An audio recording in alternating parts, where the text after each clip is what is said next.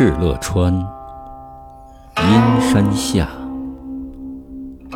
天似穹庐，笼盖四野。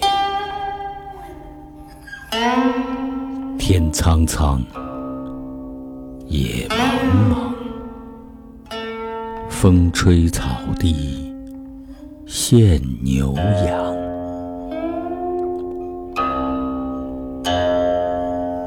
原文其声的朋友们，大家好。今天继续与您分享叶嘉莹先生编著的《给孩子的古诗词》。刚刚我朗诵的是《敕勒歌》，是一首汉乐府诗。乐府诗是民间流传的诗歌。叶嘉莹先生也对《敕勒歌》进行了吟诵的示范，其中呢，有一些。古诗词中的发音与现代普通话的发音已经有很大的不同。我们一起来欣赏叶嘉莹先生的吟诵示范。这个敕勒是一条水的名字。现在我把这首诗读一下：敕勒川，阴山。后面本来是上下的下字，可是，在这个地方不念下，念赏声，念霞。在中国古诗里边，啊，有一个诗韵叫做马韵。这个下字是马韵，念霞。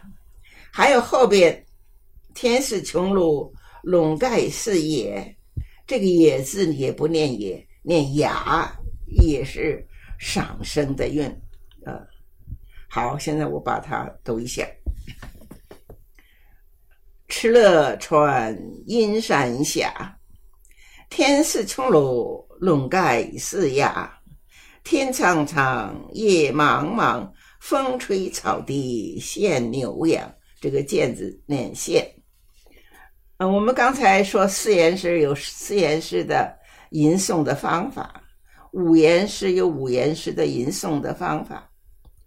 呃，那么像这种长短不整齐的乐府诗，我也给大家啊吟诵一下，作为一个范例吧。